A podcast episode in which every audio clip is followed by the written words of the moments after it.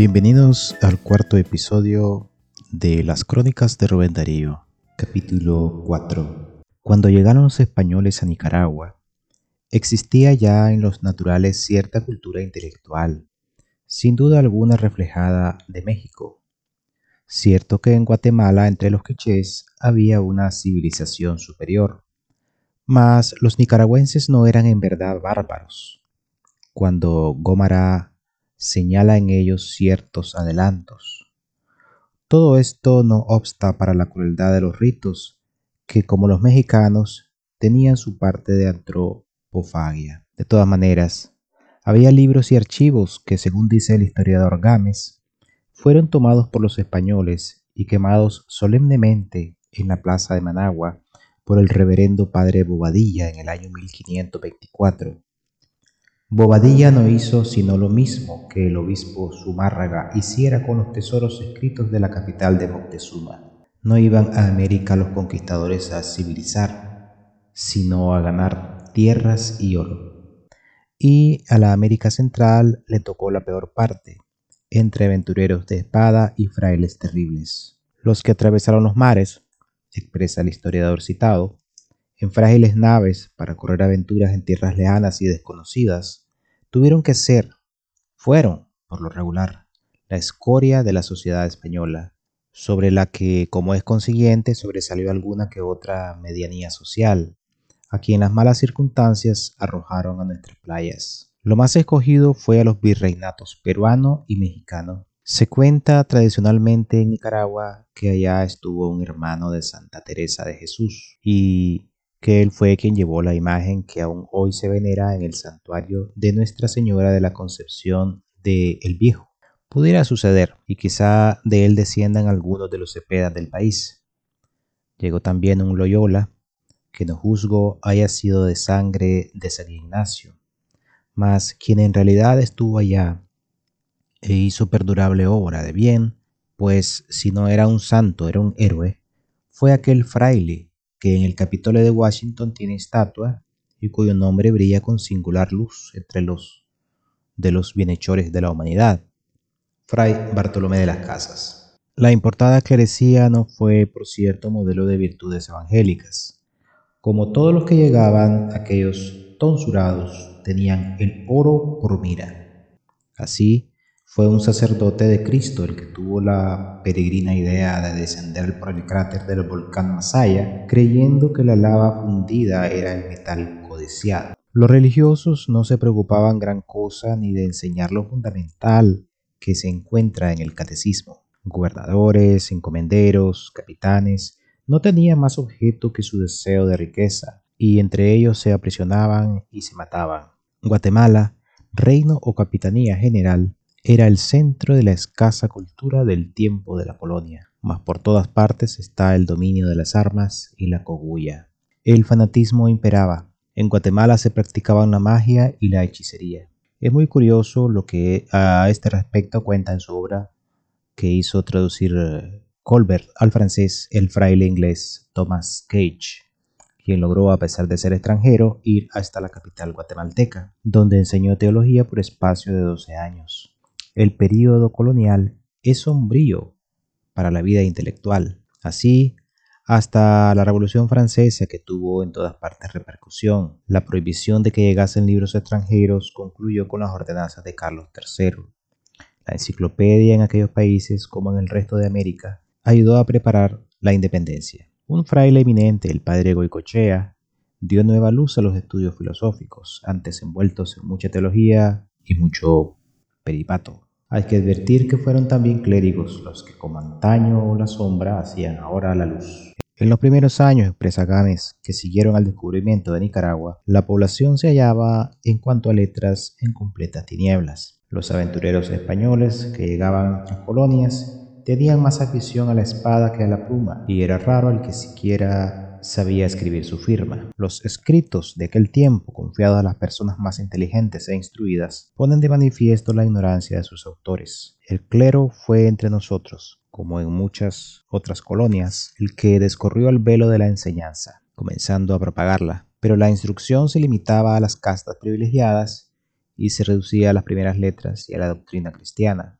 Más tarde se estableció en León un colegio seminario para fabricar los sabios de la colonia. Se estudiaba allí latinidad, cierto embrollo metafísico religioso que apellidaba filosofía y teología moral y dogmática. La sabiduría y la ciencia no pasaban nunca más allá de los dinteles de la sacristía. Se creó después una universidad en Guatemala, pero tanto en esta como en el seminario de León no se podía avanzar más que lo que conviniera a la política de España en las colonias. En 1794 había en la capital del reino 16 conventos, muchas iglesias y una sola escuela de primeras letras. No obstante, en Guatemala hubo antes cierto florecimiento mental, pues no debe de haber sido caso aislado el de aquel poeta contemporáneo de Cervantes, a quien éste alaba en su viaje al Parnaso en estos términos, después de celebrar a Gaspar de Ávila. Llegó Juan de Mestanza, cifra y suma, de tanta erudición, donaire y gala,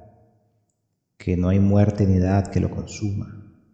Apolo le arrancó de Guatemala y le trujo en su ayuda para ofensa de la canalla en todo extremo mala. A finales del siglo XVIII dio un gran paso la enseñanza en Guatemala.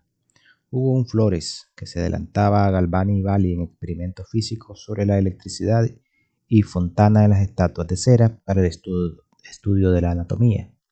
En el país nicaragüense llegábamos a la víspera de nuestra emancipación, hablando malamente el idioma castellano, llena la cabeza de cuestiones teológicas y metafísicas, pero en lo demás tan pobres y atrasados como cuando Nicaragua fue a recibir a Gil González. Las ideas revolucionarias francesas, la doctrina de los enciclopedistas, fueron conocidas por la introducción de algunas obras, produjeron su efecto a pesar de lo arraigado que estaba en las burguesías el espíritu colonial. En 1812, las Cortes de Cádiz elevaron a la categoría de universidad del antiguo Seminario Conciliar de León. Del foco guatemalteco llegan después las ideas puestas en circulación por pensadores como Valle, Molina, Barrundia. Ya en los albores de la independencia se destaca en Nicaragua una figura prestigiosa, la de la reinaga. Desde entonces, a las luchas de la colonia suceden las luchas que preceden de la formación de los estados, a la República Federal. Y en el año 1824, el bello país de Nicaragua,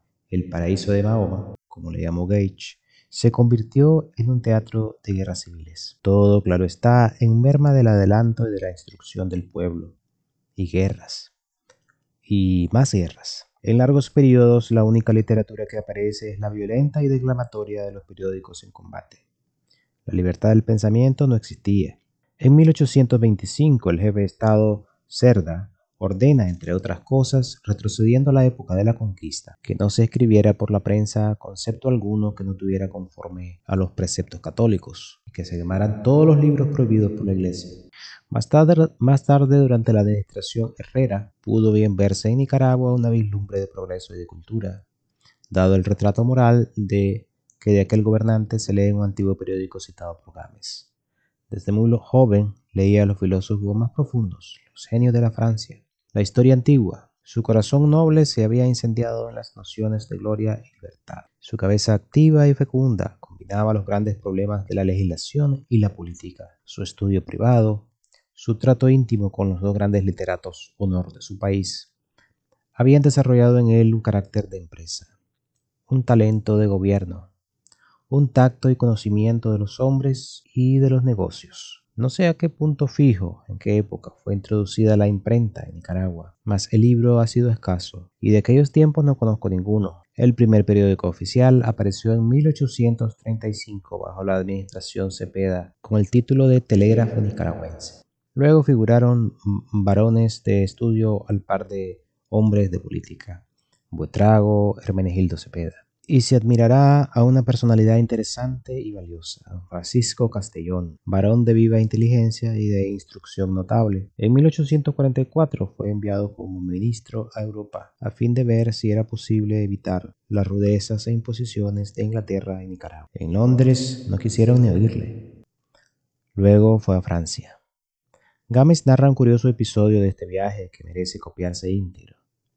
Castellón, que era un hábil diplomático, concretó entonces sus esfuerzos a la corte de Francia para que siquiera interpusiese su mediación y nos librara de ser tratados como pueblos bárbaros, puestos bajo la férula de cónsules descorteses y arbitrarios. despertó con tal objeto el interés del público francés por el canal interoceánico de Nicaragua, por medio de la prensa y de conversaciones con los hombres más notables de aquel tiempo. El príncipe Luis Napoleón, después Napoleón III, estaba preso en el castillo de Ham y la corte de Luis Felipe lo hacía parecer como demente.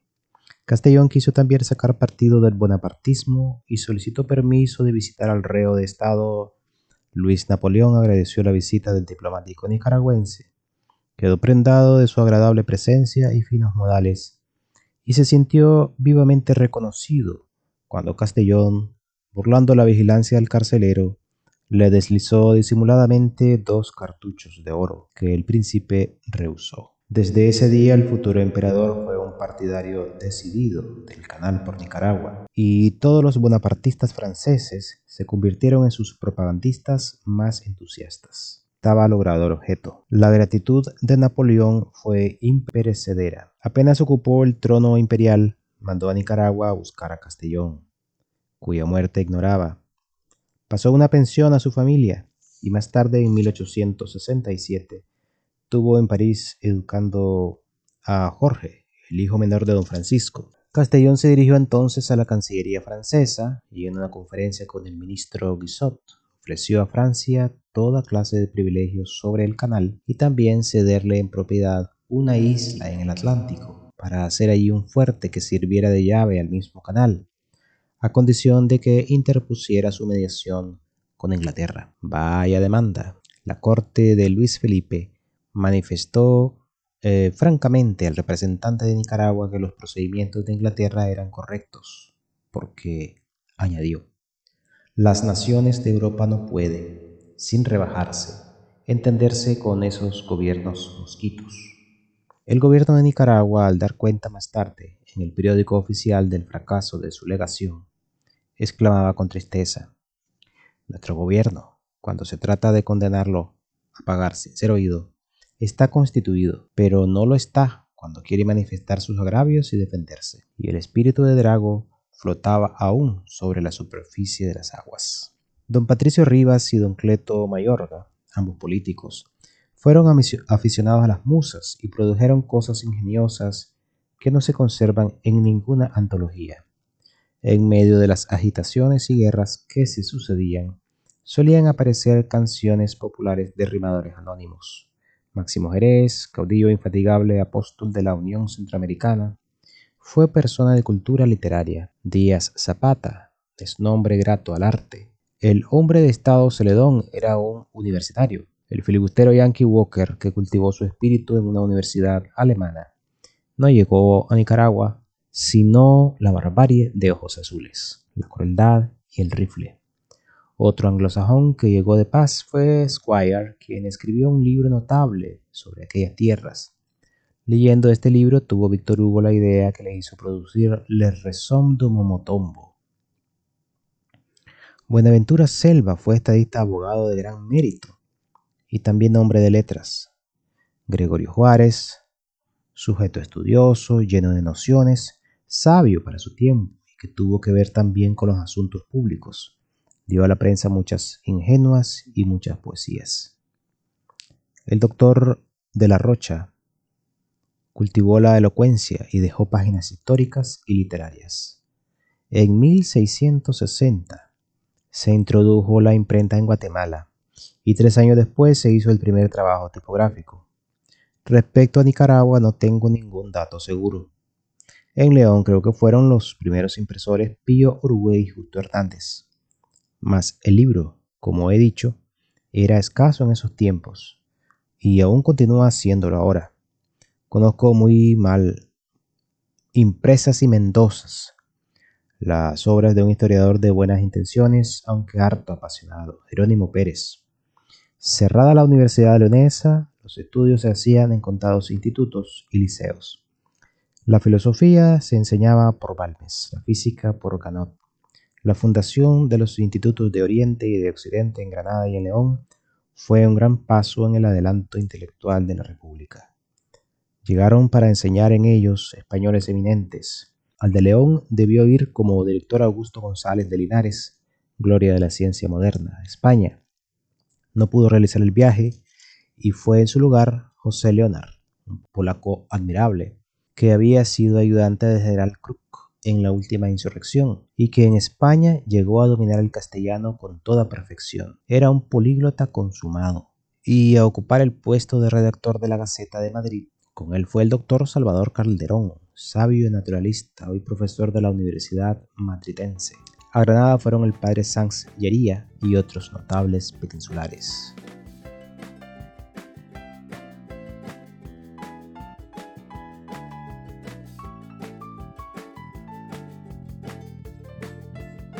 Esta manera terminamos el episodio 4 de las crónicas de Rubén Darío.